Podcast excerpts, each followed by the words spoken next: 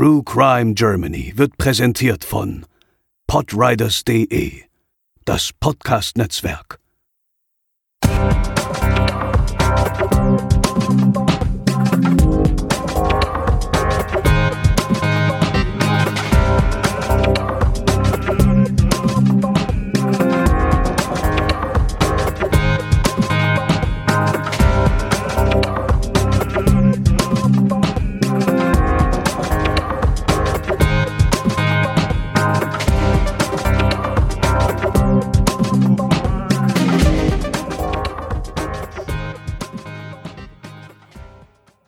Moin Moin und herzlich willkommen zur 45. Episode von True Crime Germany. Ich bin der Chris und an meiner Seite befinden sich wie gewohnt die Lena. Moin. Und der André. Hallo. Und zusammen haben wir für euch heute mal was ganz Besonderes geplant. Und außerdem möchten wir uns noch ganz herzlich bei euch für euer konstruktives Feedback der letzten Folge und auch der letzten Wochen bedanken, vor allem seit unserem Neustart jetzt hier auch oder unserem Reboot mit neuem Team. Das ähm, freut uns sehr. Euer Feedback ist zahlreich und wir bedanken uns sehr für euer fleißiges Zuhören. Und es gibt noch einen weiteren kleinen Hinweis zu dem für alle Leute, die hier den lieben Dominik vermissen, der ja True Crime Germany letztes Jahr verlassen hat. Wer seine Stimme vermisst, hat die Möglichkeit, ihn in einem neuen Podcast zu hören, der hier bei unserem Netzwerk Podriders ähm, jetzt online gegangen ist, der nennt sich Couch Tomatoes.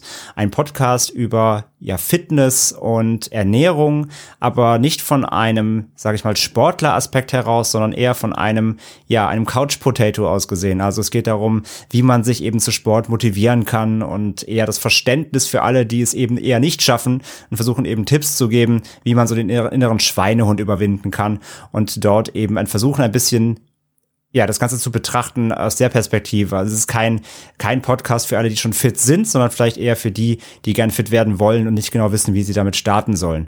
Sehr interessant, sehr spannend und Dominik macht das sehr, sehr gut und der ist ja auch ein absoluter ähm, Experte auf dem Thema. Deswegen hört gerne rein. Couch Tomatoes findet ihr überall, wo es Podcasts gibt.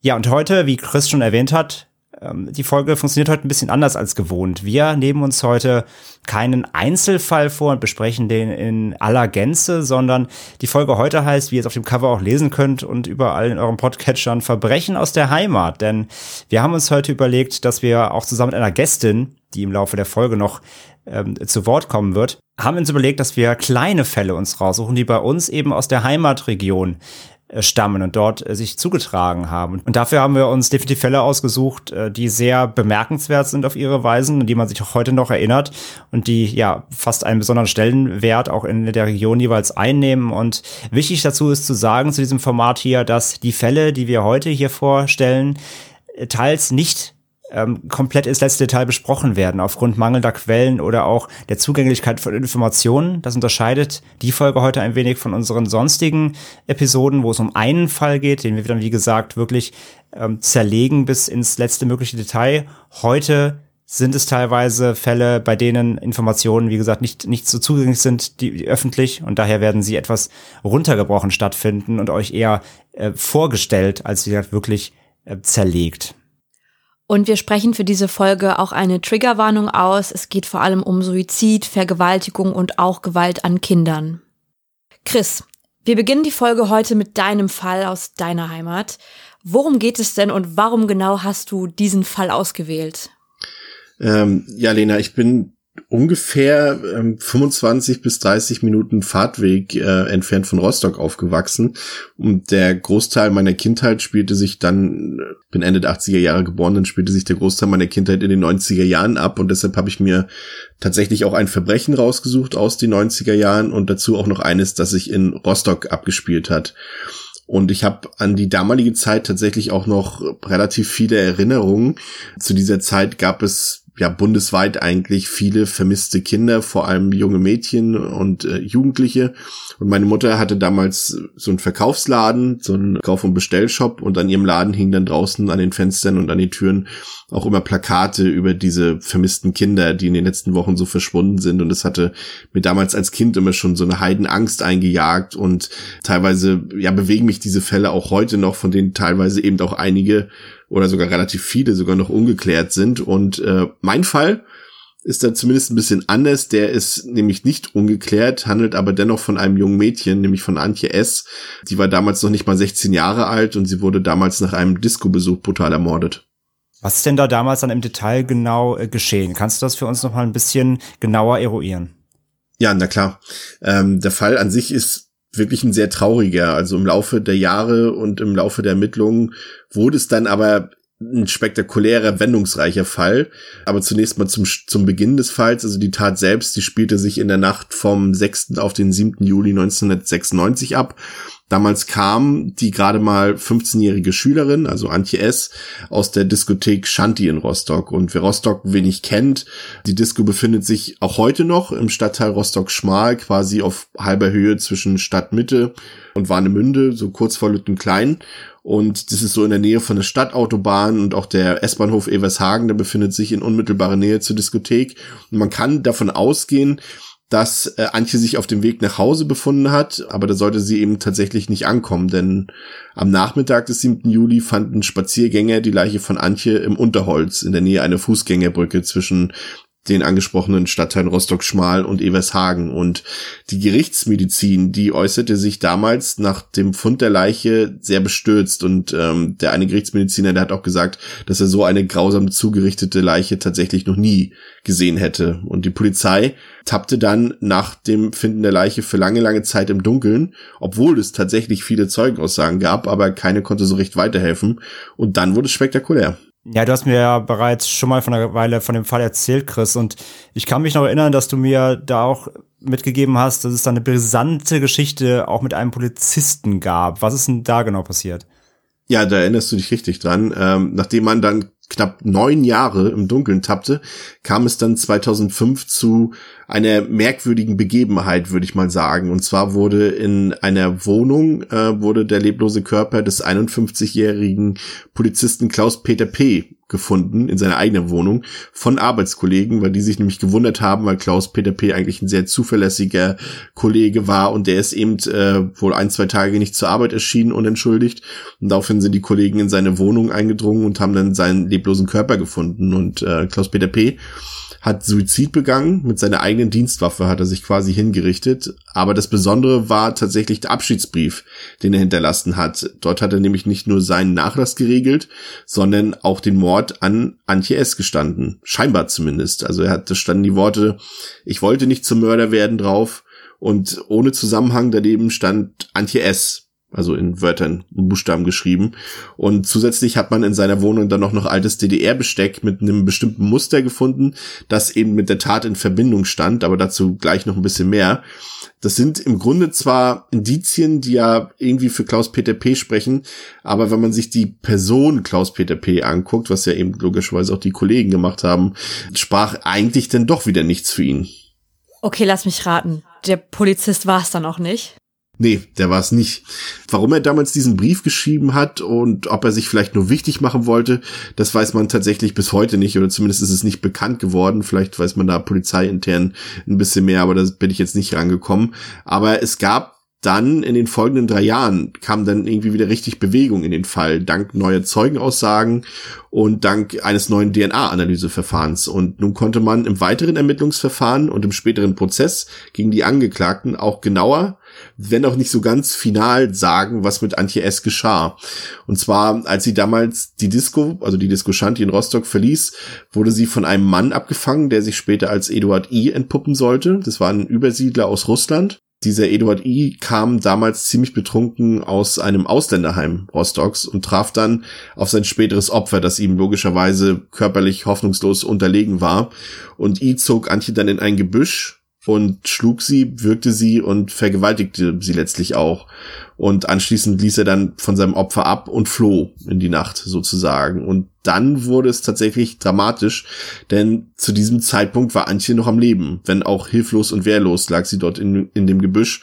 Und dann geschah eben das Unfassbare. I ging zurück in sein, in das Ausländerheim und erzählte seinem Kumpel Alexei K. von den Geschehnissen. Und gemeinsam gingen die beiden dann direkt zurück zum Tatort und ihnen fiel sofort auf, dass Antje noch am Leben war. Und dann haben sie ja, Antje erdrosselt, haben mit einem Stock in ihren Unterleib gestochen und anschließend mit einer gewöhnlichen Gabel ihr noch in den Hals gestochen. Und das war eben so eine Gabel, wie sie später auch im Haushalt von Klaus-Peter P.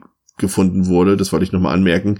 Aber wenn man sich das so vor Augen führt, muss man wirklich sagen, es ist ein absolut abscheuliches, grausames Verbrechen. Also Gabel in den Hals, Stock in den Unterleib. Ja. Puff. Das ist echt absolut abartig und wirklich schrecklich. Und äh, ja, die Frage ist jetzt, Chris, wieso kam man denn nicht früher auf die beiden Täter? Kannst du das beantworten? Ja, wie nennt man das? Ich würde sagen, vielleicht mangelnde Zivilcourage oder Angst vor den Tätern selbst, denn es gab definitiv einige Mitwisser, denn es war klar, dass die beiden Männer ziemlich prahlerisch mit ihrer Tat umgingen, auch in dem Ausländerheim, in dem sie damals noch untergebracht waren und der Alexi K., der saß auch schon mal aufgrund einer Vergewaltigung vorher in Haft und im Prozess stellte sich dann heraus, dass mindestens ein halbes Dutzend Frauen und Männer mitwissend waren. Und da gab es eben auch noch diese neue DNA-Analyse, mit der man dann I überführen konnte. Der wohnte dann, als die Tat aufgeklärt wurde, mittlerweile in Bremen, verheiratet mit Kind. Ist ja auch immer so eine Sache, die man sich dann immer so schwer vorstellen kann, wenn du irgendwie Vergewaltiger hast, der dann danach einfach selber ein Kind hat. Also fehlt mir auch immer das Verständnis absolut für. Auf jeden Fall hat man seine Spuren dann gefunden auf Antjes äh, Hose. Man hat äh, eine Bierdose gefunden am Tatort mit den Spuren von Eduard I. Und natürlich waren diese auch auf Antjes Körper dann zu finden, was ihn dann mh, mm, zu mit Sicherheit grenzender Wahrscheinlichkeit zum Täter machte. Und äh, Alexi K. wurde letztendlich aufgrund seiner Prahlereien überführt. Irgendwann haben sich äh, dann doch die Zeugen dann irgendwann gemeldet. Viel zu spät, muss man ganz ehrlich sagen. Auch das Gericht zeigte damals absolutes Unverständnis dafür. Aber man sagte sich dann besser jetzt als nie. Und ähm, die Beschuldigten selbst, die haben sich gar nicht geäußert vor Gericht. Und so wurde es letztendlich dann ein Indizienprozess, der für beide Angeklagten zu lebenslanger Haft geführt hat. Ja, es ist tatsächlich so, ich habe den Fall auch deswegen rausgesucht, weil das dieses Verbrechen und auch dieses Schicksal von Antje tatsächlich mich bis heute mitnimmt, weil es ist immer auch so, wenn du guckst, irgendwie, wenn es gibt ja immer so in der Presse so manchmal hier die zehn berühmten Verbrechen aus Mecklenburg-Vorpommern oder aus wo auch immer. Und dann ist das immer meistens immer tatsächlich auch der erste Fall, der auftaucht. Und ich kann mich halt damals noch dran erinnern, was das auch für Furore gemacht hat. Und es bewegt mich tatsächlich auch äh, bis heute noch. Und deswegen war es mir auch wichtig, dass wir da heute mal drüber reden, ja. André, kommen wir zu deinem Fall, den du heute mitgebracht hast, äh, dem Fall der Kindsmörderin Irmgard K.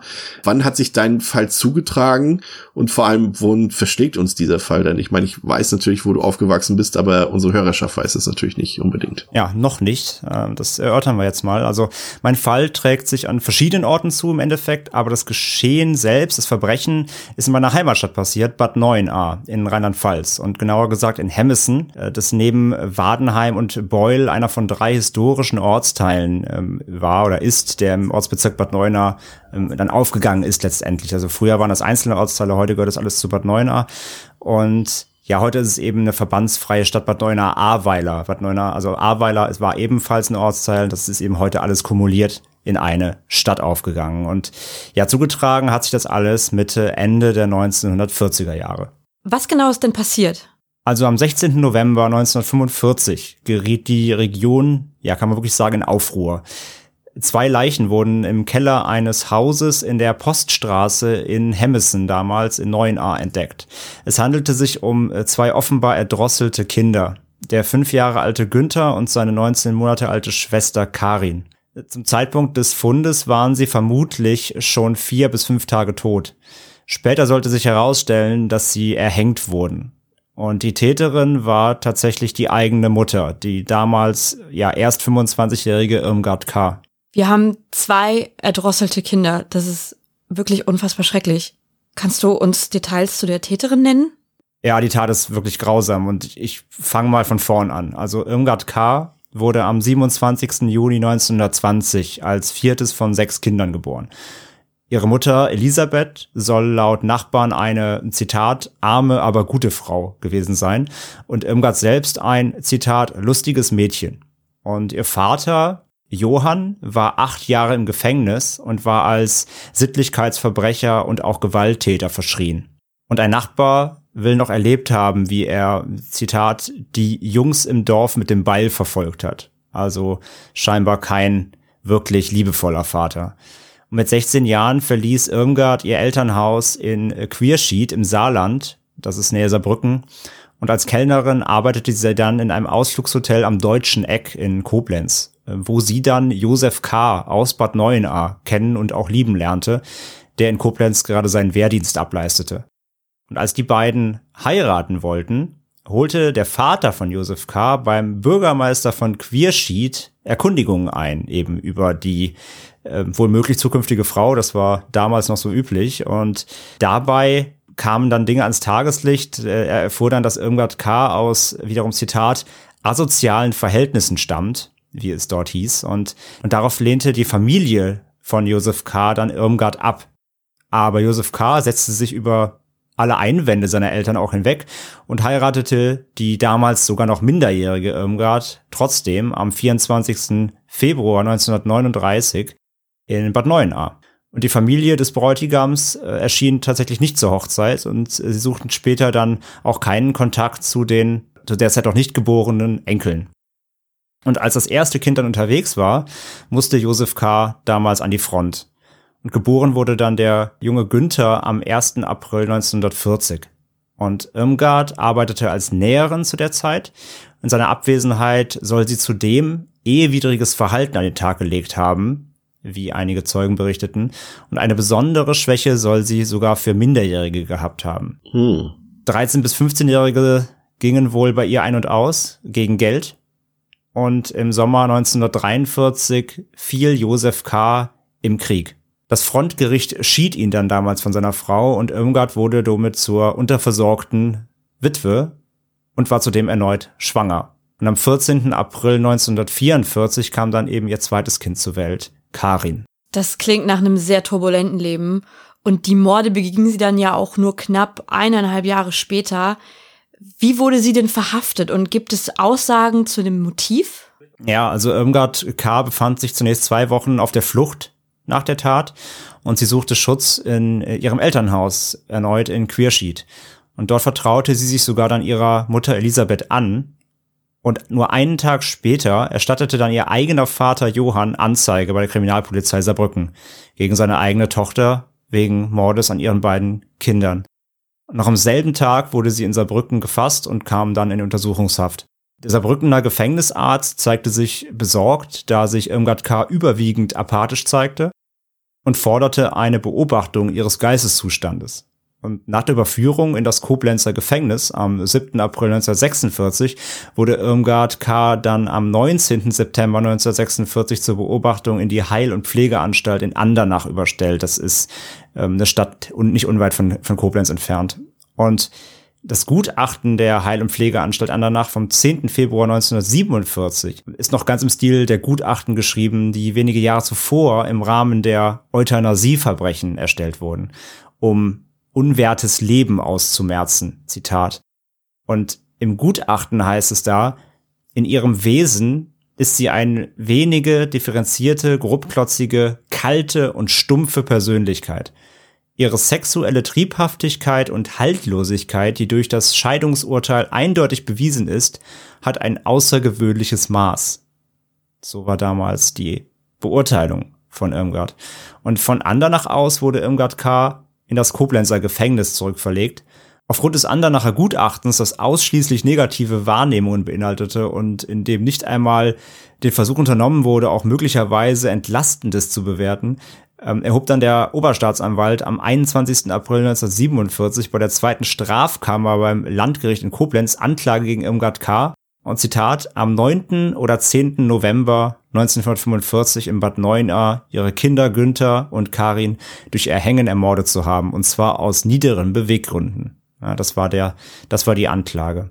Und am 27. Juni 1947 dann begann der Prozess gegen Irmgard K. und sie wurde durch einen Pflichtverteidiger vertreten. Sie gestand den Mord an ihren beiden Kindern dann auch. Und das Motiv, laut der eigenen Aussage der Täterin war, Zitat, ich wollte meine Kinder vor dem Hungertod bewahren. Also sie gab an, dass sie sie eigentlich damit schützen wollte. Doch das glaubte das Gericht nicht. Und in ihrer eigenen Wohnung wurden dann Bargeld sowie Lebensmittel gefunden. Und die unterstützten nicht das Bild der Existenzangst. Und ja, die Staatsanwaltschaft kam eben dann auch zu diesem Schluss, dass sie ihr diese Aussage eben nicht abkaufen. Immer wieder verstrickte sich die Angeklagte dann auch in weiteren Widersprüchen, nicht zuletzt als sie eiskalt und ohne sichtbare Gefühlsregung auch erklärte, wie sie den Strick für die Kinder selbst knüpfte. Und am 4. Juli 1947 versuchte sie sich während einer Pause eines Verhandlungstages sogar dann das Leben zu nehmen. Nach bereits vier Verhandlungstagen wurde dann am 14. Juli 1947 das Urteil auch verkündet. Zitat hier, die Angeklagte wird wegen Mordes in zwei Fällen zum Tode verurteilt. Die bürgerlichen Ehrenrechte werden ihr auf Lebenszeit aberkannt. Die Kosten des Verfahrens fallen der Angeklagten zur Last. Und in der Begründung sah es die Strafkammer als erwiesen an, dass die Angeklagte ihre beiden Kinder als ja Last empfand und sie daher aus niederen Beweggründen durch Erhängen getötet hat. Die Ausführungen der Angeklagten aus Not gehandelt zu haben, wies das Gericht erneut dann als widerlegt zurück. Und von Koblenz aus wurde Irmgard K. dann am 6. August 1947 in die Haftanstalt Dietz überstellt. Und dorthin wurde ihr am 1. September 1947 auch das Urteil dann äh, zugestellt. Und der Verteidiger hatte beim Landgericht Koblenz am 19. Juli 1947 dann auch Revision eingelegt und zeitgleich stellte dann Irmgard K. ein Gnadengesuch zur Umwandlung der Todesstrafe in eine lebenslängliche Zuchthausstrafe. Da der Pflichtverteidiger bis zum 10. Oktober 1947 aber trotz mehrfacher Aufforderung die erforderliche Begründung nicht nachgereicht hatte, wurde die eingelegte Revision als unzulässig verworfen. Und am 5. November 1947 wurde das Urteil dann schließlich auch rechtskräftig. Das kann man sich ja heute gar nicht mehr vorstellen. Was geschah dann mit Irmgard K.? Also hatte der Gnadengesuch den Erfolg oder wurde die Todesstrafe tatsächlich vollzogen? Ja, du wirst gleich vermutlich wie unsere Hörer auch staunen, denn jetzt kommen wir gleich zu dem Punkt, an dem der Fall wirklich spektakulär und in gewisser Weise auch sehr absurd wird. Zu Irmgard K.'s Gnadengesuch wurden Stellungnahmen eingeholt. Während die Gegner auf das gesunde Volksempfinden verwiesen, wonach bei einer so grausigen Tat nur die Vollstreckung der Todesstrafe in Frage komme, argumentierten die Befürworter des Gnadengesuchs etwas differenzierter. Der Vorstand des Frauengefängnisses Dietz wies am 8. November 1947 eindringlich auf den schlechten Einfluss des Elternhauses hin und die Jugend der Verurteilten. Und daher hielt er es für angemessen von der Vollstreckung der Todesstrafe abzusehen und Freiheitsstrafe zu verhängen.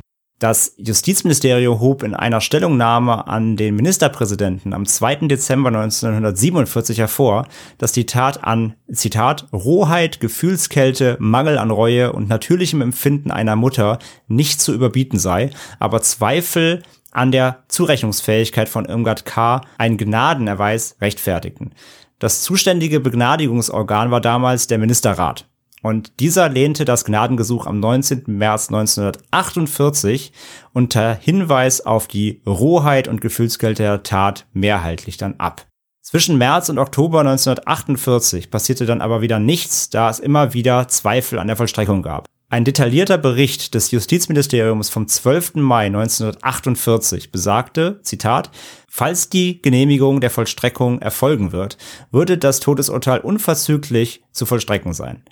Ich darf ergebens bitten, in Erwägung zu ziehen, an welchem Ort die Vollstreckung stattfinden sollte und ob ein Richtgerät zur Verfügung gestellt werden könnte, da das Land Rheinland-Pfalz ein solches nicht besitzt. Ja, es haberte also sowohl am Umgang mit dem Urteil als auch an fehlendem Equipment. Und in Rheinland-Pfalz fehlten zu dieser Zeit sowohl Henker, Fallbeil als auch Richtstätte selbst, um so ein Urteil zu vollstrecken. Auch in einem Schreiben vom 3. August 1948 wurde sich nochmals gefragt, ob das Urteil nach so langer Wartezeit denn jetzt noch ausgeführt werden sollte. Als dann am 15. Oktober 1948 die Genehmigung dann eintraf, gab es schließlich keine rechtlichen Hindernisse mehr für die Vollstreckung. Dachte man zumindest, denn durch die Schwierigkeiten im Zusammenhang mit der Einrichtung der Guillotine war es abermals nicht möglich, die Vollstreckung durchzuführen die baulichen Voraussetzungen für die Einrichtung der Hinrichtungsstätte in der Mainzer Hafenanstalt war nicht gegeben. Es wurden dann Verhandlungen mit der Firma äh, Tiggemann in Hamm geführt. Aber der Auftrag zum Bau einer Guillotine war noch nicht erteilt. Und eine Schmiede, die in der Lage und auch bereit dazu war, das Messer für die Guillotine herzustellen, war ebenfalls noch nicht gefunden. Der Vertrag mit dem Scharfrichter war auch noch nicht unterschrieben. Also angesichts dieser Schwierigkeiten der sich weiter hinauszögernden Exekution wandte sich das Justizministerium schließlich am 29. Dezember 1948 erneut mit der Bitte an den Ministerrat, das Gnadengesuch angesichts der langen Wartezeit zu überprüfen. Also ich will jetzt nicht unnötig mit Irmgard K. sympathisieren, aber das grenzt ja schon ein bisschen an, an psychische Folter, würde ich mal sagen, dass sie da so in ständiger Ungewissheit leben muss. Was geschah denn dann? Ja, am 6. Januar 1949 tritt Renate F. auf den Plan, die neue Rechtsanwältin von Irmgard K. Sie beantragt die Wiederaufnahme des Verfahrens und begründet ihren Antrag damit, dass Irmgard K. in der Hauptverhandlung verschwiegen habe, dass nicht sie selbst die Tat begangen habe, sondern ein Franzose namens René M. Da der Wiederaufnahmeantrag formrichtig, also zulässig war, hat sich der Oberstaatsanwalt am 8. Januar 1949 an das Justizministerium gewandt und die erneute Aussetzung des Vollzugs der Todesstrafe verordnet. Es geht also weiter hin und her. Am 24. Januar 1949 bestätigte das Landesgericht Koblenz die Aussetzung. Der Scharfrichter stand inzwischen unter Vertrag und auch die Guillotine war an der Hinrichtungsstätte im Keller der Haftanstalt Mainz errichtet worden. Allerdings immer noch ohne Fallbeil. 15 Schmiede lehnten die Herstellung des Guillotinemessers damals ab, bis letztendlich einer sogar zwangsverpflichtet wurde. Während dann erneute zwei Monate später der Direktor zur Überwachung der deutschen Justiz bei der Militärregierung am 22. März 1949 das Justizministerium anwies, die Vollstreckung so lange aufzuschieben, bis eine abschließende Entscheidung der Militärregierung vorliege, wollte man gegen den vermeintlichen Tatverdächtigen René M. ermitteln, den Irmgard K. nachträglich beschuldigte. Man war sich allerdings nicht sicher, ob die Ermittlungen gegen einen Tatverdächtigen der französischen Besatzungsmacht in französischer oder in deutscher Zuständigkeit lagen. Eine Antwort kam erst am 13. Oktober 1949. Das zuständige Gericht sollte den Tatverdächtigen zu dem Sachverhalt befragen. Erst wenn die Schuld des französischen Staatsangehörigen feststehe, werde die französische Gerichtbarkeit mit der Angelegenheit befassen. Und während man auf diese Antwort wartete und immer noch daran gearbeitet wurde, die Guillotine funktionsfähig zu machen, sorgte ein Ereignis am 24. Mai 1949 dafür, dass all das Hin und Her und all der Trubel um die Vollstreckung des Urteils an Irmgard K. plötzlich obsolet wurden. Und zwar die Einführung des deutschen Grundgesetzes und damit die Abschaffung der Todesstrafe, wie Konrad Adenauer damals verkündete. Für den Erhalt der Todesstrafe stimmte damals übrigens nur die FDP. Die Abschaffung entschleunigte daraufhin offenbar den gesamten Prozess. Wegen der Auflösung des Frauengefängnisses Dietz wurde Irmgard K. zunächst am 1. November 1949 nach Neuwied verlegt. Weiteren Austausch im Falle des tatverdächtigen Franzosen gab es erst am 16. Februar 1950. René M. bestritt alle Vorwürfe. Fast ein halbes Jahr später, am 26. Oktober 1950, beantragte der Oberstaatsanwalt, die Beweisaufnahme zu schließen und den Antrag auf Wiederaufnahme des Verfahrens als unbegründet zu verwerfen. Am 30. Oktober 1950 entsprach die zweite Strafkammer diesem Antrag dann. Irmgard K. selbst war zum damaligen Zeitpunkt die einzige Todeskandidatin in Rheinland-Pfalz gewesen, die nicht informiert worden war, dass die Todesstrafe in eine lebenslängliche Haftstrafe umgewandelt worden war. Sie wusste es also bis ein Jahr nachher immer noch nicht. Und im Führungszeugnis der Frauenhaftanstalt Neuwied wurde dann erst am 1. März 1950 auf die Umwandlung der Todesstrafe in die lebenslängliche Haftstrafe hingewiesen. Dann erfolgte wiederum ein Zeitsprung von 19 Jahren, die Irmgard K. im Gefängnis verbrachte. Am 29. Juli 1969 forderte die Staatskanzlei das Justizministerium auf, alle Akten der lebenslänglich verurteilten Rheinland-Pfalz vorzulegen. Dabei tauchte auch das Gnadengesuch von Irmgard K. wieder auf. Die Vollzugsanstalt Neuwied, der Oberstaatsanwalt sowie der Generalstaatsanwalt sprachen sich alle mit unterschiedlichen Begründungen gegen einen Gnadenerweis in ihrem Fall aus. Das Justizministerium reichte die Akten mit einer befürwortenden Stellungnahme an die Staatskanzlei weiter. Auf einen entsprechenden Antrag von Irmgard K. traf dann der dritte Ministerpräsident von Rheinland-Pfalz. Zu diesem Zeitpunkt niemand Geringeres als der spätere Bundeskanzler Helmut Kohl am 16. Juli 1970 folgende Gnadenentscheidung. Zitat. Die von der verurteilten Irmgard K., geborene S., in der Zeit vom 24. November 1945 bis zum 4. November 1947 erlittene Polizei- und Untersuchungshaft wird auf die 30-jährige Freiheitsstrafe angerechnet. Die Vollstreckung der restlichen Freiheitsstrafe setze ich mit Wirkung vom 1. Februar 1971 zur Bewährung aus. Die Bewährungszeit beträgt fünf Jahre. Am 31. Juli 1970 wurde Irmgard K. schließlich aus der Haft entlassen. Ich meine, das ist ja schon echt Wahnsinn. Ne? Also das würde ja fast sagen, dass das filmreif ist. Zumindest kann man irgendwie kaum glauben, dass sich das wirklich alles so abgespielt hat und Irmgard K. ja letztendlich das Schicksal am Ende sogar in ihre Karten gespielt hat. Äh, aber weiß man denn, was nach der Haftentlassung mit ihr geschehen ist? Ja, sie kehrte zunächst tatsächlich nach Bad Neuenahr zurück und wurde am Grab ihrer Kinder gesehen, woraufhin die Familie ihres gefallenen Mannes besorgt sogar die Polizei alarmierte. Doch Irmgard K. blieb nicht lange in Neuenahr. In der Nähe von Würzburg nahm sie 1971 eine Stelle in einer von Ordensschwestern geführten Pflege- und Versorgungsanstalt für Taubstumme, Sprachbehinderte und Geistesschwache an.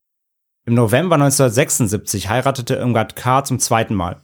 Äh, doch sie blieb weiterhin rastlos, tourte durch Deutschland, verließ den Gatten offenbar auch gleich wieder und in den 80er Jahren lebte sie in Niedersachsen, half als Kellnerin in einem Dorfgasthof aus und arbeitete als Hauswirtschafterin auf dem Familienbesitz eines Barons.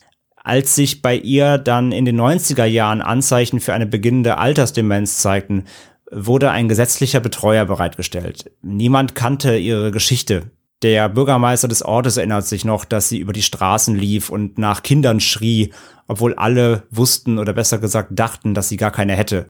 Auch später im Pflegeheim soll sie immer nach ihren Kindern gerufen haben. Die Erinnerung an sie und ihren Taten habe sie wohl bis zu ihrem Lebensende nicht losgelassen. Und Irmgard K. starb letztendlich im Dezember 2000 im Pflegeheim in Niedersachsen an den Folgen einer Lungenentzündung. Das ist wirklich ein ziemlich krasser Fall, auch mit einer ziemlich krassen Wendung am Ende, muss ich sagen. Sehr interessant, André. Ein abenteuerlicher Verlauf, kann man sagen. Du ja. hast es ja auch schon angesprochen. Natürlich äh, möchte man hier nicht mit einer Mörderin sympathisieren.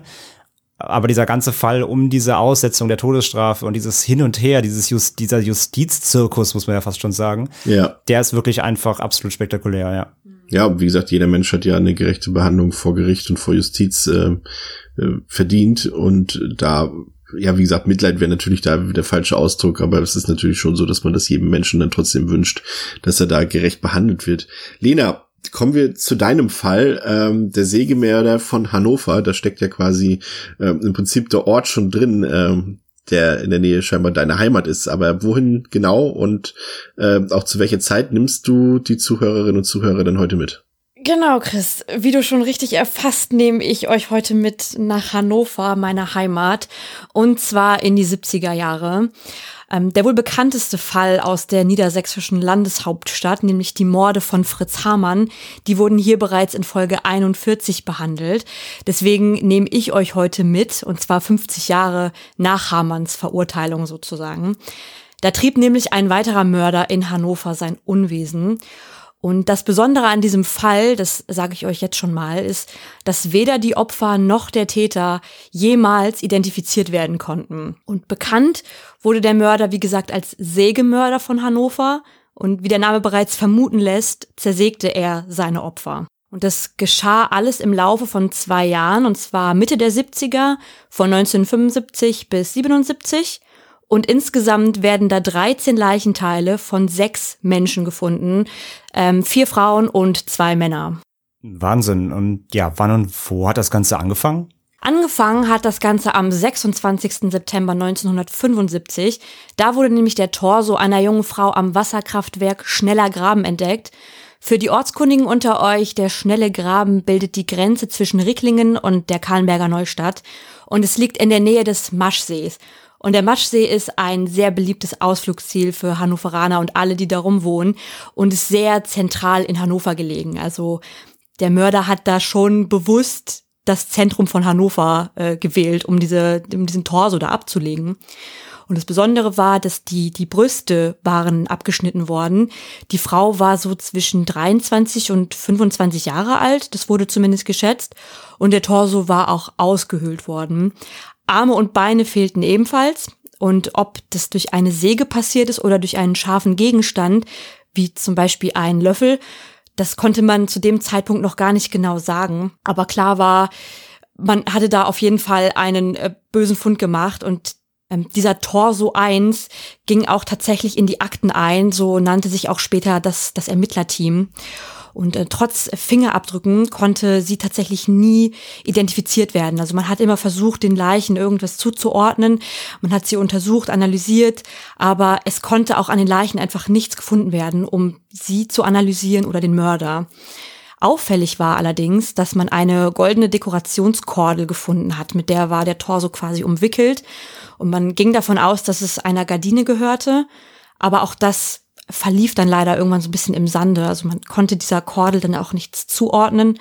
Und Experten schätzten, dass ihr Körperteil tatsächlich zwei Wochen dort gelegen haben könnte, ehe er gefunden wurde. Weil klar, also das ist natürlich ein Wasserkraftwerk, da sind jetzt auch nicht super viele Leute unterwegs. Und auch das schien der Mörder so ein bisschen äh, zu wissen, denn es ging ihm nicht schnell genug. Deswegen drapierte er die nächsten Körperteile deutlich auffälliger. Wann wurde denn der zweite Fund gemacht und ja, vor allem, wie wurde er entdeckt? Der zweite Fund wurde etwa ein halbes Jahr später entdeckt, nämlich im Zeitraum vom 21. bis zum 28. Februar 1976. Da wurden zwei Oberkörperhälften und ein Bein einer circa 25-Jährigen gefunden. Der Todeszeitpunkt wurde geschätzt so zwei bis drei Wochen vor Auffinden der Leichenteile und die beiden Thoraxhälften wurden zwischen zwei parkenden Autos am hannoverschen Funkhaus entdeckt. Und da muss man jetzt mal kurz innehalten, weil das Funkhaus liegt auch direkt am Maschsee. Also es ist unmittelbar neben dem Sprengelmuseum sehr prominent im Herzen der Stadt. Ortskundige wissen, das ist das Rudolf von Bennigsen Ufer, da sind super viele Leute unterwegs und da liegt einfach mal zwischen Autos, da liegen diese Thoraxhälften. Und das Bein fanden Schülerinnen einer Mädchenschule in der Bonner Straße in einem Müllcontainer.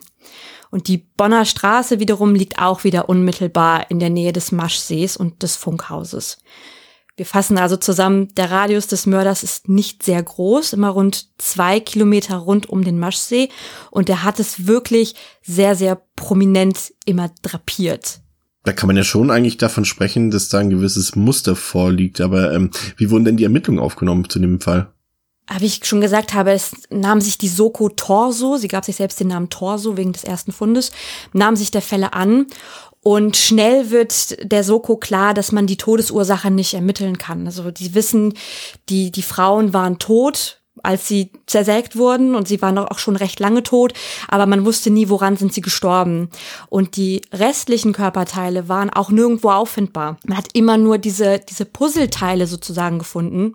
Aber schnell wird deutlich, dass die Opfer erst kurze Zeit tot gewesen sein müssen, bevor sie zersägt vom Mörder abgelegt wurden. So war es zum Beispiel auch beim nächsten Fund, bei unserem dritten Fall. Da wurde nämlich im Zeitraum vom 28. Mai bis zum 11. Juni 1977 wieder am Schnellengraben, also wieder an diesem Wasserkraftwerk, jeweils an Wochenenden sechs Leichenteile von einem jungen Mann gefunden. Laut Berichten war der etwa 18 Jahre alt und trug am linken Arm ein Tattoo, das Eiserne Kreuz hat man natürlich auch angefangen, danach zu recherchieren. Gibt es vielleicht irgendwelche vermissten Meldungen von einem Mann, der so ein Tattoo trägt? Aber auch das verlief dann leider irgendwann im Sande. Und an Wochenenden betone ich deswegen, weil die Teile immer an Samstagen gefunden wurden. Und Samstage sind natürlich dafür quasi prädestiniert, dass auch äh, Spaziergänger und Passanten eben diese Leichenteile finden konnten. Und genauso ist es eben auch passiert. Also Passanten sind darauf aufmerksam geworden und haben eben diese sechs Leichenteile des, des jungen Mannes gefunden. Und der, der vierte Fall, der trug sich dann relativ kurz danach zu, das war am 5. Juni 1977, wieder am schnellen Graben. Also der Mörder hat offensichtlich seinen Lieblingsplatz gefunden. Da wurde der Arm eines etwa 50-jährigen Mannes gefunden. Also man muss sich das auch mal vorstellen, dass man da immer nur so Einzelteile von, von Menschen findet, immer an den gleichen Stellen. Das, das ist komplett skurril. Vier Wochen später, am 10. Juli 77, wechseln wir tatsächlich einmal den Fundort. Da gehen wir nämlich in den Stadtpark in die Eilenriede. Da wird ein Unterkörper einer Frau gefunden und zwar von einer Spaziergängerin. Die Tote war mindestens 40 Jahre alt und der Unterkörper war ganz offensichtlich mit einer Maschinensäge abgetrennt worden. Am 18. Dezember 1977, also nochmal quasi ein halbes Jahr später, fand man auf einem Feldweg bei Hannover den letzten Leichenfund. Das war wieder ein Oberkörper, wieder eine Frau und dieses Mal eine 50 bis 60-jährige und sie war in eine Baumwolldecke eingewickelt. Und anders als die anderen Leichen wies sie Würgemale am Hals auf. Also das war tatsächlich mal eine Todesursache. Und wieder wie diese Dekorationskordel hat man eben etwas bei der Leiche gefunden, nämlich eine Baumwolldecke. Und man hat sehr intensiv nach dieser Decke gesucht. Also man hat die Leute aufgefordert, ähm, zu recherchieren, woher kommt diese Decke, kennt man irgendjemanden, dem die gehören konnte. Also man hat Fotos veröffentlicht, Videos von dieser Decke damals in den Medien und wollte unbedingt wissen, gehört dem Täter vielleicht sogar diese Decke. Denn neben den Würgemalen wies sie auch wieder auf, dass Arme und Beine abgetrennt waren und ähm, ihr Tod trat eben durch Ersticken ein.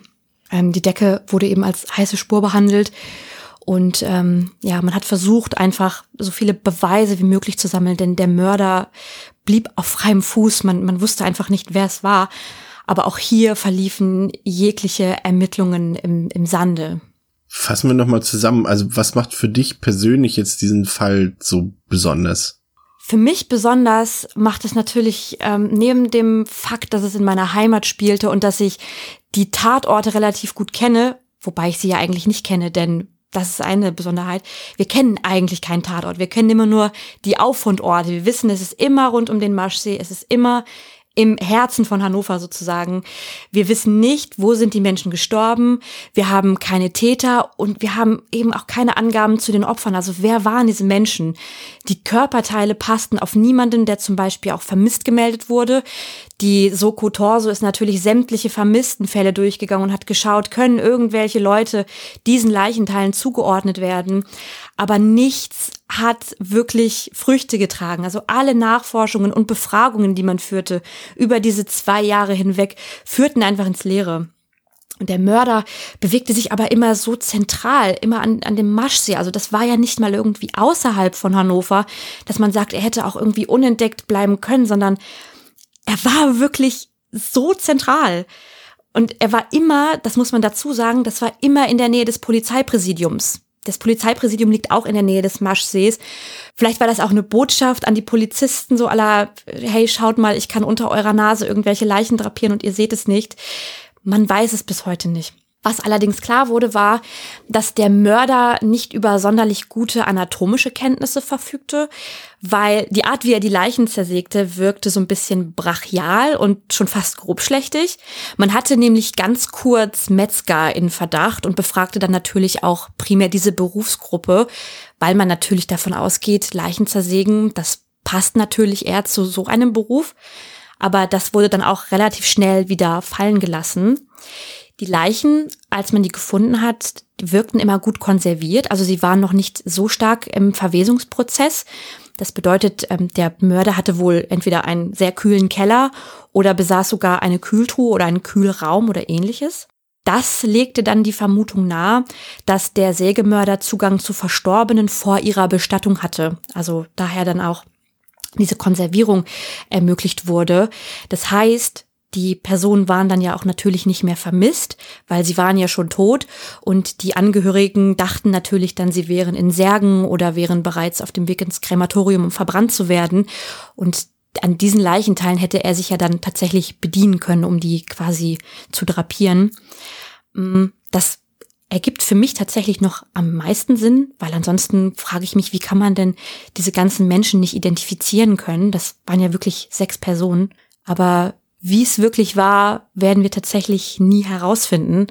Und damit endet tatsächlich meine Erzählung über den Sägemörder. Noch ein kurzer Appendix an der Stelle, denn ähm, im Jahr 1999 wurde ein ähnlicher Fall gemeldet, als nämlich in Isenbüttel, das ist im Landkreis Gifhorn, ein weiblicher Torso gefunden wurde. Das war dann eine Rentnerin aus Celle, die man da identifizieren konnte.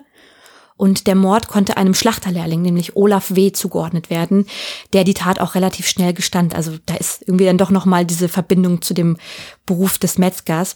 Ähm, aber eine Verbindung zu den Leichenfunden aus den 70ern konnte da nicht hergestellt werden. Also wahrscheinlich ist es einfach ein Nachahmungstäter gewesen. Und im Herbst 2012, also noch gar nicht so lang her, ereignete sich nochmal so ein ähnlich gelagerter Fall. Bei dem wurde der Mörder Alexander K., der war damals 25 Jahre alt, in der Presse als Maschseemörder bezeichnet. Aber den Fall bringe ich euch vielleicht mal später mit.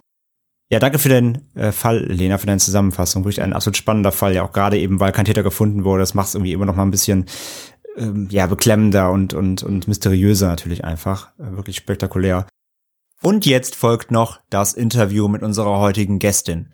Katja Peisen-Petersen ist Journalistin beim BR und auch sie hat einen Fall aus ihrer Heimat heute mitgebracht. Ein Disclaimer vorab, wir mussten das Interview aufgrund der aktuellen Corona-Situation remote aufnehmen. Darunter hat leider die Tonqualität ein wenig gelitten. Das bitten wir vorab schon mal zu entschuldigen. Also jetzt hier Katja und ihr Fall.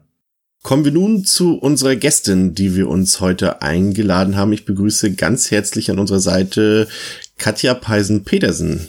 Hallo und herzlich willkommen bei uns. Hallo, Dankeschön.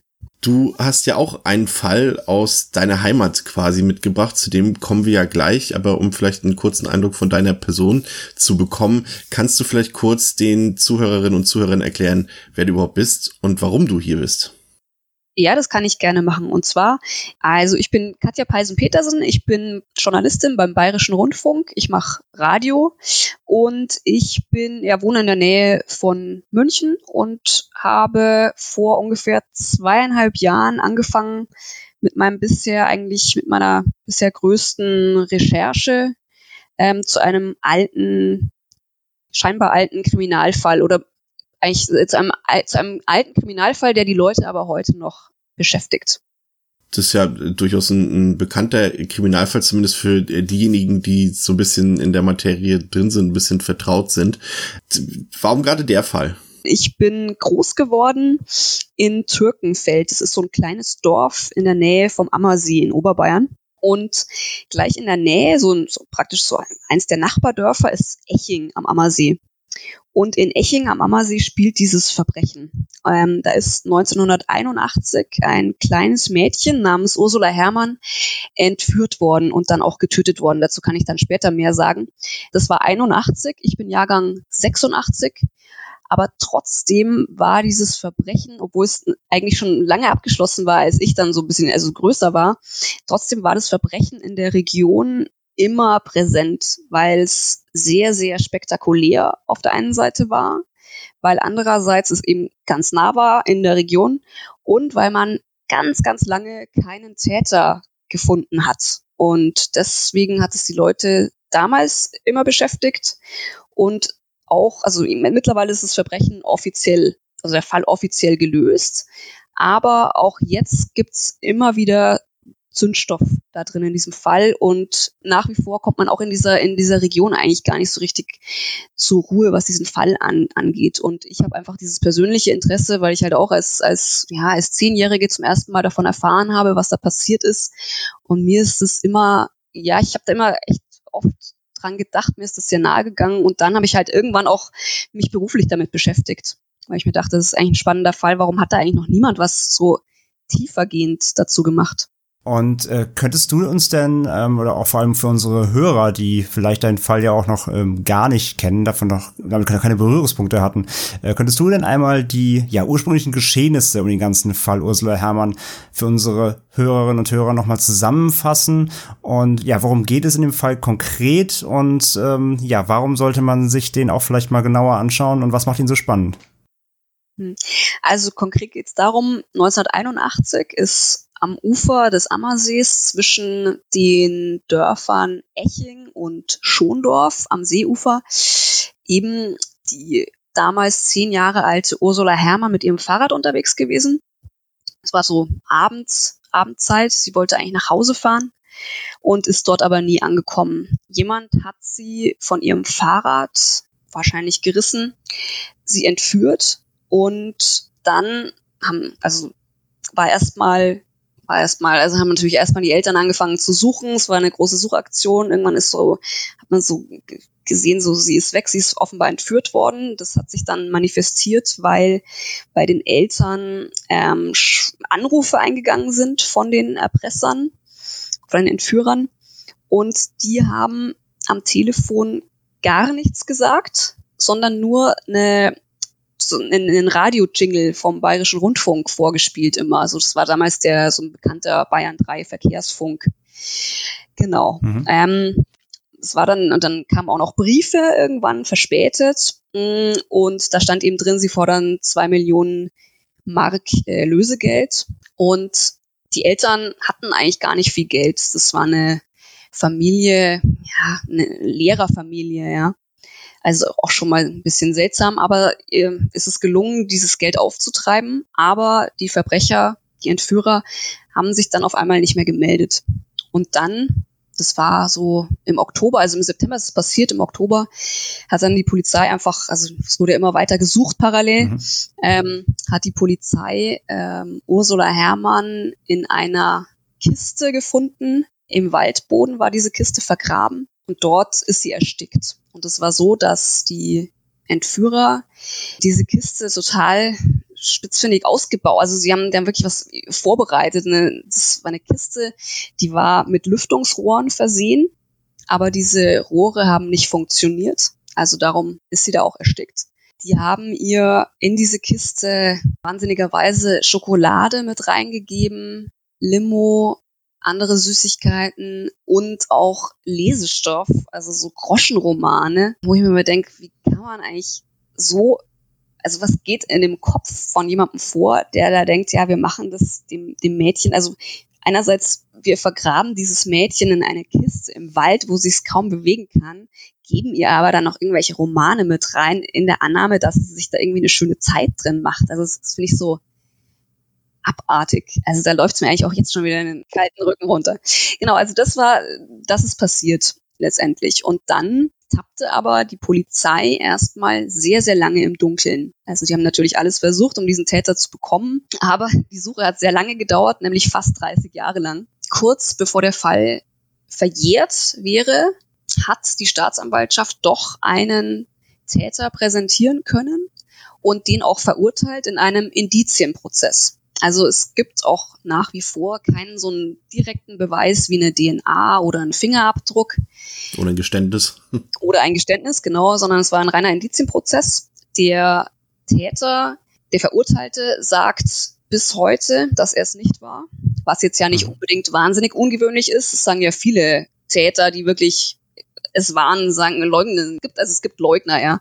Aber ja, was, was diesen Fall, abgesehen davon, dass der so grausam irgendwie war, meiner Meinung nach nochmal so spannend jetzt macht, ist die Tatsache, dass auch der Bruder von Ursula, nämlich Michael Herrmann, das genauso sieht wie der Verurteilte. Also der ist sich mittlerweile eigentlich schon fast zu, ja, ich sag mal 99 Prozent sicher, dass ähm, dieser Verurteilte es nicht war. Und woran liegt es?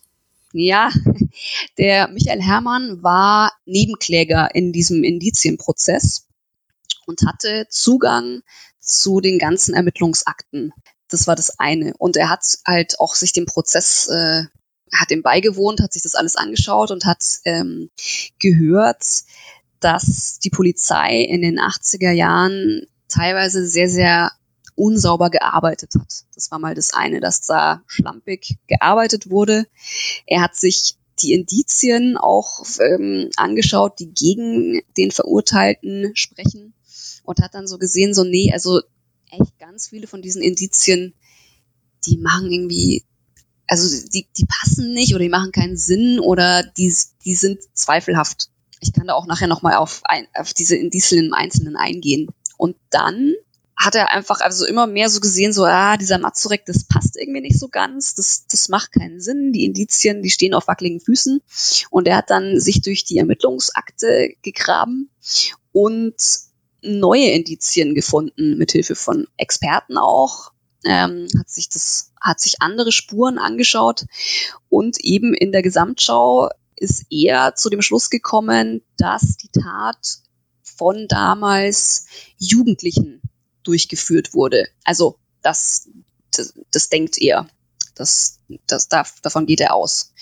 Genau. Und diese Indizien hat er 2018, 2019 bei der Staatsanwaltschaft eingereicht und wollte, dass die Staatsanwaltschaft neue Ermittlungen durchführt in diesem Fall aufgrund der neuen Indizien. Das, das, das passt ja eigentlich äh, ganz gut, weil das ist natürlich auch interessant, weil du hast ja die, deine Recherchen ja auch schon vor vor zwei Jahren hast du gesagt äh, angefangen quasi mit den Recherchen und jetzt äh, hat ja vor ein paar Wochen kam das jetzt ja, ja im Januar war es ja erst, kam das ja auch großes Thema auf, dass eben äh, ein neues Bekennerschreiben aufgetaucht ist. Hat das jetzt indirekt damit zu tun, dass bekannt wurde, dass äh, Michael Hermann quasi dort äh, ein paar Dinge herausgefunden hat? Also könnte man sagen, dass es Zufall ist oder wie passt das jetzt zusammen? Ja, das ist alles so ein bisschen mysteriös mit diesem Bekennerschreiben. Und es wird auch aktuell, ähm, liegt es halt bei der Staatsanwaltschaft und wird auch geprüft, diese ganzen Hintergründe.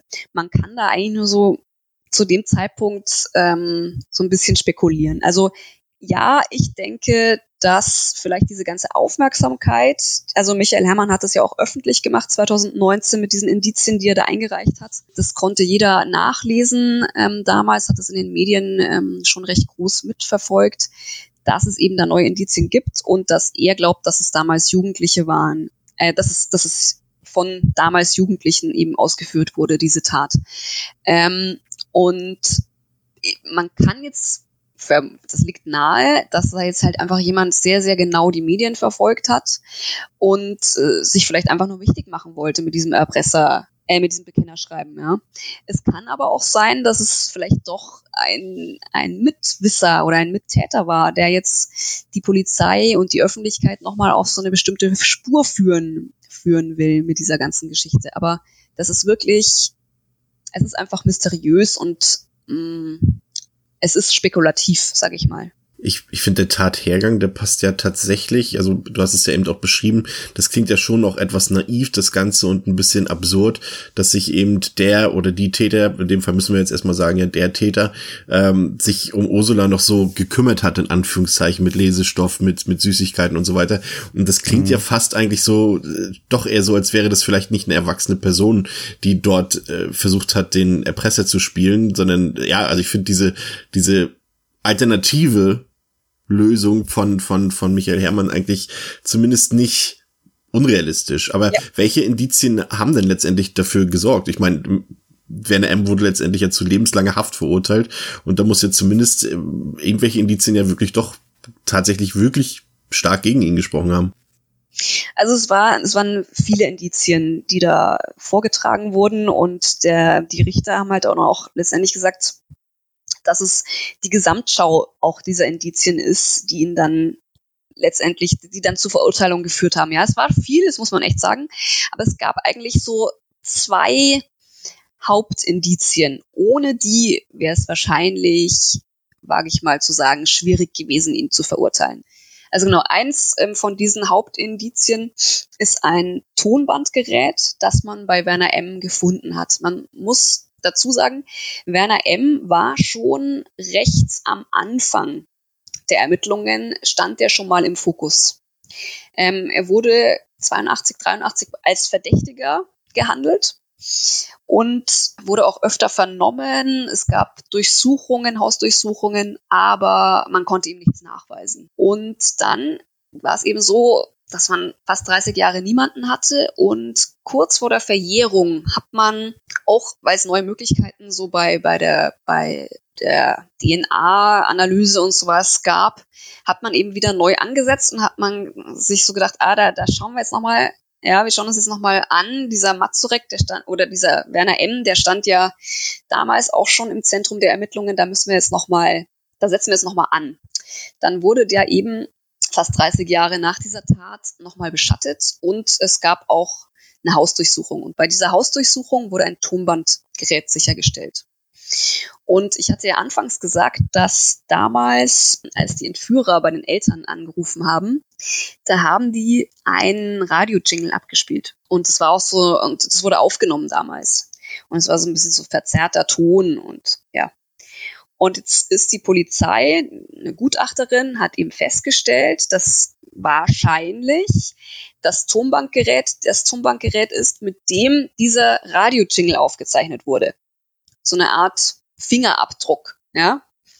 Und das war eben ein Hauptindiz. Also das war, wurde auch da halt äh, groß präsentiert in den Medien, von wegen dieses Tonbankgerät löst den Fall Ursula Herrmann. Ähm, das ist das eine. Und da hat eben die Gutachterin gesagt, Das wurde wahrscheinlich damit aufgenommen. Jetzt gibt's aber mittlerweile ähm, hat sich auch haben sich mehrere Leute auch zusammen, also haben halt gesagt, hallo, hallo, da stimmt irgendwas nicht. Ähm, auch Profis, Techniker, ein Physiker, ähm, die haben dieses Gerät auch nochmal so analysiert und sagen, nö, das kann eigentlich überhaupt nicht sein, dass dieser Jingle mit diesem Tonbandgerät aufgezeichnet wurde. Und Michael Herrmann hat mir damals erzählt, also der Bruder von Ursula, dass das Tonbandgerät bei ihm auch sofort Fragen aufgeworfen hat, weil er ähm, Hobbymusiker ist, er ist Musiklehrer, Hobbymusiker und kennt sich auch so ein bisschen aus mit so alter Technik und hat da schon gedacht, beim ersten Hören, äh, dachte so, hä, das kann irgendwie nicht sein. Oder da müssten ja alle Parameter gleich geblieben sein über diese Zeit und Genau, also das ist sehr, sehr komplex, dieses ganze Thema mit dem Tonbandgerät. Aber letztendlich war eben mhm. das ein Hauptindiz, das dann aber sehr stark bezweifelt wurde letztendlich, ob das dann wirklich für eine Verurteilung dann oder also wirklich als Indiz gewertet werden. Und das andere Haupt, mit Hauptindiz war das Geständnis, das vermeintliche Geständnis von einem Zeugen. Ähm, und zwar habe ich ja schon erzählt, dass Werner M., der Verurteilte, schon ganz früh im Fokus der Ermittlungen stand. Und das lag auch daran, dass ihn ein, ein, ein, ein, ein, anderer, ähm, ein anderer Mann belastet hat. Der hat behauptet in einer Vernehmung, dass er für Werner M. ein Loch gegraben hat im Wald. Oh. Also ein Loch für die Kiste ja. von Ursula Hermann. Das hat er behauptet in der Vernehmung. Und er hat dann behauptet und dann haben die Beamten ihm gesagt, ja, ja, er solle sie doch mal zu diesem Ort führen, wo er dieses Loch gegraben haben will. Sie sind dann zur Tatortbesichtigung gegangen und er hat aber ewig gebraucht, um da jetzt irgendwie so ein Loch zu finden und letztendlich da hat er das einfach nicht mehr finden können, diesen Vergrabungsort, was natürlich schon irgendwie komisch ist. Und dann sind wir wieder zurückgefahren, die Vernehmung ging weiter und dann hat er sein Geständnis widerrufen. Habe ich nicht gemacht. Und die Ermittler damals, die haben gesagt, dass sie, dass dieser Zeuge komplett unglaubwürdig ist. Weil der auch, also der war Alkoholiker, hat dann auch während den Vernehmungen teilweise angefangen, als äh, zu zittern, weil er irgendwie auf Entzug war. Er ist eingeschlafen. Er hat einmal dies und einmal jenes gesagt. Er hat das, was er so gesagt hat, die, die Fakten wenn man die hätte überprüft, ähm, hätte sich das auch als, als Quatsch herausgestellt letztendlich. Also er war eigentlich unglaubwürdig. Und das haben die Ermittler damals festgestellt. Die haben gesagt, so, dieses Geständnis können wir nicht glauben. Oder wir glauben daran, an, an das Widerrufene, an den Widerruf. So, jetzt hat die Polizei fast 30 Jahre später, als sie dann wieder bei Werner M. angesetzt hat oder also im Gerichtsprozess, letztendlich diesen Zeugen plötzlich als anders eingestuft, also als glaubwürdig. Ja. Und das, obwohl er dann fast 30 Jahre später gar nicht mehr zu Wort kam, weil er nämlich tot war zu dieser Zeit. Also haben sie praktisch das ein und also das, das Geständnis von damals einfach sich angeschaut und wo die Ermittler damals noch gesagt haben, der ist unglaubwürdig, wir können das nicht glauben, was der sagt, haben die Beamten eben fast 30 Jahre später gesagt, doch, das glauben wir. Und das ist halt schon, also das ist eigentlich auch für mich äh, immer noch nach wie vor so dieser Punkt, wo ich auch so mir denke, ja, okay, äh, also das, boah.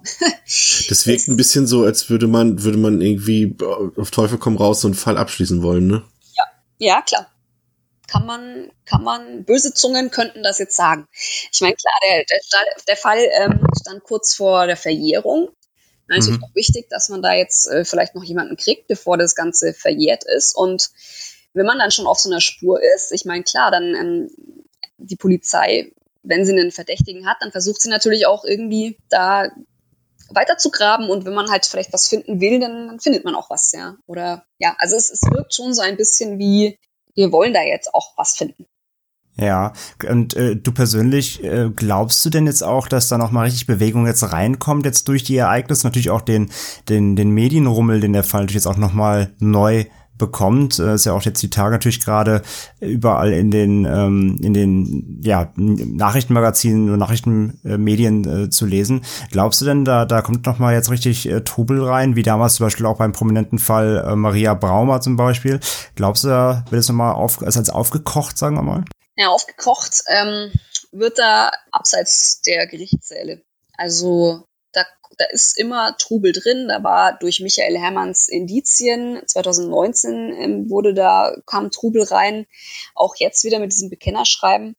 Aber letztendlich muss man halt sagen, der Fall ist juristisch gesehen geschlossen seit über zehn Jahren. Es ist, es gibt einen rechtskräftig verurteilten Täter und damit ist der Fall abgeschlossen. Wenn es jetzt wirklich so wäre, dass dieses Bekennerschreiben echt wäre, ja, dass da wirklich derjenige, der da behauptet, äh, der Täter gewesen zu sein, der das, das geschrieben hat und das auch war, wovon man nicht ausgehen sollte momentan, weil also die Staatsanwaltschaft geht davon aus, dass es eine Fälschung ist. Aber wenn es so wäre, dann würde das letztendlich äh, keine Konsequenz für diesen tatsächlichen Täter haben, weil mhm. der Fall offiziell verjährt ist. Es hätte die, einzige Konsequenz, die es haben könnte, wäre ein mögliches Wiederaufnahmeverfahren für Werner M. Aber Wenn der kommt ja quasi, der müsste theoretisch in zwei Jahren eh wieder auf freien Fuß kommen, oder? Genau, genau. Und da müsste man auch erstmal beweisen, dass er dann tatsächlich aber auch nichts damit zu tun hat. Und also das ist sehr unwahrscheinlich, ja. Also bis unmöglich, denke ich mal. Und wie gesagt, die Staatsanwaltschaft geht ja aktuell davon aus, dass dieses Schreiben eine Fälschung ist, dass es nicht von dem angeblichen Verfasser stammt. Insofern, also ist Unruhe weiter in diesem Fall, aber juristisch gesehen denke ich, ist da nichts dran zu rütteln. Ja, spannend. Und ja, natürlich äh, bist du nicht ganz ohne Grund auch heute hier. wir haben es ja schon so ein bisschen ja. geteasert. Und ähm, ja, du hast ja diesen ganzen Fall, wir haben es aber schon gehört, du hast dich sehr lange Zeit damit beschäftigt, du hast das alles nochmal aufarbeitet. Ich meine, allein durch deine äh, Einsichten, die du jetzt hier gegeben hast, merkt man ja, dass du dich mit dem Fall sehr gut auskennst. Und es hat ja auch einen bestimmten Grund, denn das Ganze gibt's jetzt nämlich auch nochmal komplett aufgearbeitet, eben als eigenen Podcast äh, für den Bayerischen Rundfunk. Der Name des Podcasts lautet Entführt. Und ja, kannst du vielleicht auch noch mal hier an der Stelle auch unseren Hörerinnen und Hörern noch mal genau sagen, was erwartet sie denn genau in dem Podcast, mal abgesehen von den Einsichten, die du jetzt auch hier geben konntest? Ähm, so, was, was passiert denn da noch ähm, in diesem Podcast und was ist dann der, ja, der, das Alleinstellungsmerkmal und was passiert da mit dem Fall genau? Also es ist so, ich habe den ähm, Podcast in sieben Folgen, ähm, also beziehungsweise ich habe den, ich habe für den Podcast den Fall in sieben Folgen aufgearbeitet. Die ersten sechs Folgen sind schon mal erschienen, nicht als eigenständiger Podcast, sondern in so einer Radio-Doku-Reihe vom Bayerischen Rundfunk. Und das habe ich, daran habe ich gearbeitet ab 2018. Die kam dann 2019 raus. Und die mhm. ersten sechs Folgen drehen sich, also das ist wirklich so eine Aufarbeitung der Ereignisse ab 1981. Und ich habe dafür Ursulas Bruder Michael Hermann ganz nah intensiv begleiten dürfen. Ähm, habe da viele Gespräche mit ihm geführt, war an Orten von Ursulas Leben und Sterben. Und das ist einerseits mhm. was, was den Hörer da erwartet. Also es ist recht, ja, ich finde, ja, es nimmt einen natürlich schon noch mal mehr mit, wenn da der Bruder des Opfers irgendwie spricht, wie das damals abgelaufen ist oder diese ganzen. Dieses, das, das glaube ich gerne, ja. Genau. Dann habe ich natürlich auch ähm, war dabei, wie er da oder ich habe mir halt von ihm praktisch so diese neuen Indizien erklären lassen, warum, was, was er denkt, was er für eine Theorie hat und warum. Und ähm, habe aber auch versucht, da mir so eine objektive Meinung zu bilden, war da nicht nur eben mit ihm unterwegs, sondern ich habe mir diesen ganzen Indizienprozess angeschaut, habe die Indizien mhm. genauso auch geprüft, ähm, die da damals gegen Werner M. gesprochen haben und habe auch mit dem Richter von damals zum Beispiel gesprochen, der eben sagt so, ah, er ist nach wie vor der festen Überzeugung, dass das alles so seine Richtigkeit hat. Und auch das ist plausibel, muss man sagen. Also es ist nicht nur so, dass ich jetzt da denke, da ist jemand unschuldig im Gefängnis, sondern es gibt schon auch gute Gründe ähm, und auch plausible, so plausible Erklärungen, die dann schon auch einen so denken lassen, so, naja, also das Urteil, das, das ist schon, ist schon okay. Es ist jetzt kein falsches Urteil, glaube ich nicht. Mhm Aber es kann einfach sein, dass, dass Fehler gemacht wurden tatsächlich und dass es vielleicht doch anders ist. Und das ist halt immer so ein Spannungsverhältnis, ähm, dem ich da auch so ein bisschen ausgesetzt bin. Also je nachdem, mit wem ich gesprochen habe, war ich immer so hin und her gerissen. So, ach, ja, auf der einen Seite, wenn man mit dem Richter spricht, ähm, denkt man sich so, ah ja, das passt schon so, das hat schon seine hm. Richtigkeit und macht vieles Sinn, was er mir erzählt. Und auf mhm. der anderen Seite, wenn man dann mit Michael Hermann spricht, zum, aber auch zum Beispiel mit, mit anderen Experten rund um dieses Tonbankgerät zum Beispiel, mit Anwälten der Gegenseite, dann ähm, ist man wieder so auf diesem Ding, auf diesem Trip, ah, vielleicht war es doch ganz anders und das ist so spannend. Ähm, genau, also das ist in so in den ersten sechs Folgen passiert. Die enden dann damit, dass Michael Herrmann eben Indizien eingereicht hat bei der Augsburger Staatsanwaltschaft. Dann bin ah, okay. ich, genau, dann bin ich in Elternzeit gegangen und habe diesen Fall erstmal so für mich ruhen lassen und wollte eigentlich dann die siebte Folge nur ganz kurz halten mit so ganz neuen Entwicklungen, nämlich dass eben die Staatsanwaltschaft Augsburg in der Zwischenzeit gesagt hat, die Indizien sind schön und gut, aber wir ermitteln, wir ermitteln nicht in diesem Fall weiter. Und das wollte ich eigentlich nur in dieser siebten Folge nochmal so verkünden als Fazit und ja, eigentlich nur so, so, eine, so eine kurze Folge draus machen. Und dann haben sich aber mit diesem Bekennerschreiben eben die Ereignisse dann doch wieder überschlagen. Und nicht mhm. nur das Bekennerschreiben wird in der siebten Folge thematisiert, sondern es taucht zum Beispiel auch noch ein alter Zeuge aus, ein, alter Zeuge auf, der so ein bisschen Licht ins Dunkel bringen kann, zumindest für mich, was ähm, die Theorie von Michael Herrmann anbelangt. Weil Michael Herrmann ja denkt, dass die Tat von damals Jugendlichen ausgeführt wurde, und ähm, da geht's um so einen Klingeldraht am Tatort, den zwei Schüler damals gefunden haben und den aus unerfindlichen Gründen mitgenommen haben vom Tatort. Und gerade bei denen denkt Michael Herrmann, da stimmt irgendwas nicht. Und ich habe mit einem von diesen Klingeldrahtschülern tatsächlich reden können. Und habe für mich so ein bisschen Licht ins Dunkel bringen können. Wobei ich schon das Feedback von anderen jetzt gehört habe auf äh, meine siebte Folge, die sagen so, ah nee, also da, da waren sie jetzt irgendwie nicht so meiner Meinung. Also für sie ist das jetzt nicht so sonnenklar, wie ich das hier, hier so behaupte.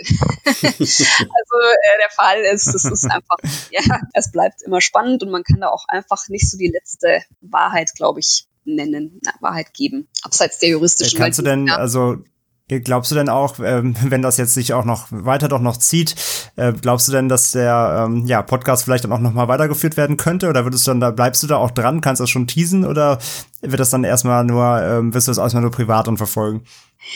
Also ich habe ja, also der, der Podcast endet mit, glaube ich, dem Satz, das war die siebte und letzte Folge von Entführt.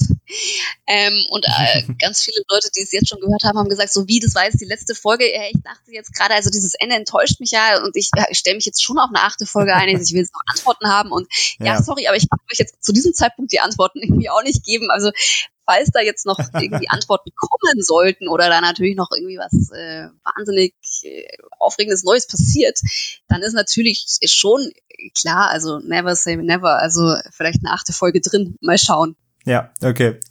Da kommt der, der zweite Teil irgendwann entführt, ja. genau. Für unsere Hörer noch. Ich glaube, einen guten Überblick haben sie auf jeden Fall jetzt, was sie erwarten können. Und ja, ich, also der, der, Fall spricht ja für sich nach deine Ausführungen, dass es wirklich ein unfassbar spektakulärer Fall ja auch ist, den es sich ähm, ja lohnt äh, zu verfolgen. Und äh, ja, wo, wo kann man das Ganze denn hören? Und wann? Man kann es schon jetzt, äh, der, der Podcast ist abrufbar ähm, unter www.br.de schrägstrich entführt, entführt mit UE. Man kann ihn anhören in der ARD Audiothek und äh, zum Beispiel bei iTunes, also über die Podcast-Kanäle, äh, äh, die üblichen findet man diesen Fall auch, ja. Also wie wir jetzt eigentlich auch immer sagen, überall, wo es Podcasts gibt. Das ist immer viele Leute, glaube ich. Ja, Mist, genau, ja, stimmt. Und überall, und überall, wo es Podcasts gibt. Wobei wir ihn bei Spotify findet man ihn nicht. Das ist so blöd. Also darum kann ich auch nicht sagen, überall, wo es Podcasts gibt, oder? Also ich habe ihn gerade auf. Ach nee, das ist nur ein. Ja? Nee. Ja, das ist so blöd. Da müssen, da müssen wir sagen, fast überall, wo es Podcasts gibt. Naja, aber genau. auf der BR-Seite. Das ist, glaube ich, die genau. erste Anlaufstelle. Und ähm, ja, wer ihn, glaube ich, hören will, findet ihn sicher auch. Es gibt ja auf jeden Fall genug Anlaufstellen. Ja. Wunderbar. Katja, danke, dass du bei uns warst und uns über diesen spektakulären Fall berichtet hast. Und an die Zuhörerinnen und Zuhörer, hört euch unbedingt Katjas Podcast Entführt an. Ja, würde mich sehr freuen. Bin gespannt, wie ihr das alles findet. und ja, auch vielen Dank äh, für die Einladung. Sehr gerne. Ja, das waren unsere Fälle für heute. Das war die heutige Folge. Das waren vier äh, kurze Fälle. Wie gesagt, mal ein bisschen was anderes probiert heute. Wir hoffen natürlich, euch hat auch diese Form unserer äh, Folge gefallen. Und wir freuen uns natürlich auch, wie eingangs erwähnt, weiterhin über euer Feedback auf allen Kanälen, Social Media oder auch wenn ihr uns irgendwie persönlich was schreiben wollt, könnt ihr das immer tun per E-Mail an post at truecrimegermany.de oder kommt auch gerne in unsere Facebook-Gruppe True Crime Germany Community und da können wir auch gerne über unsere Fälle äh, sprechen, wenn ihr das möchtet. Und ja, dieses, äh, ja, dieses Konzept heute, was wir jetzt heute probiert haben, das würden wir zudem in der Zukunft gerne äh, fortführen, denn wir können schon mal ankündigen, ab März erscheinen wir zweimal monatlich. Bisher war es jetzt so, die letzten Folgen, um uns erstmal natürlich wieder einzufinden, auch jetzt nach dem Reboot quasi letzten Herbst, war es immer der zweite Sonntag im Monat und jetzt ab März wollen wir gerne zweimal im Monat kommen. Das heißt dann immer jeden ähm, zweiten Sonntag, das heißt der, der zweite Sonntag im Monat und der vierte. Und es wird immer so sein, dass wir eine ähm, größere Folge aufbereiten zu Beginn des Monats, wie ihr es jetzt auch von den letzten drei Folgen kanntet. Und dann der zweite, die zweite Folge im Monat wird immer so eine wie diese hier sein, mit kurzen Geschichten, die thematisch immer einen gewissen Zusammenhang haben. Heute waren es Folgen aus unseren Heimatgebieten. Wir werden zukünftig auch versuchen, dass die Fälle, die wir hier vorstellen, dann auch einen gewissen Zusammenhang in irgendeiner Form haben, damit es nicht total losgelöst ist. Und Deswegen, da freuen wir uns drauf und wir hoffen, dass euch das, wie gesagt, genauso gut gefällt wie unsere bisherigen Formatsfolgen. Und zum Abschluss noch ein Hinweis. Wir hatten es das letzte Mal schon.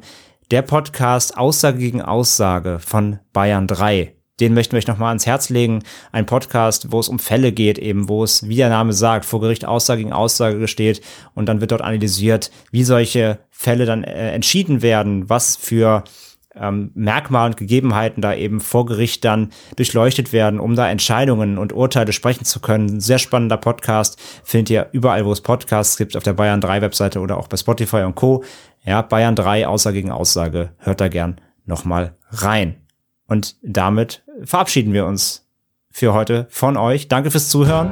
Danke Lena, danke Chris. Und bei der nächsten Folge seid ihr hoffentlich wieder dabei. Bis dahin, bleibt gesund.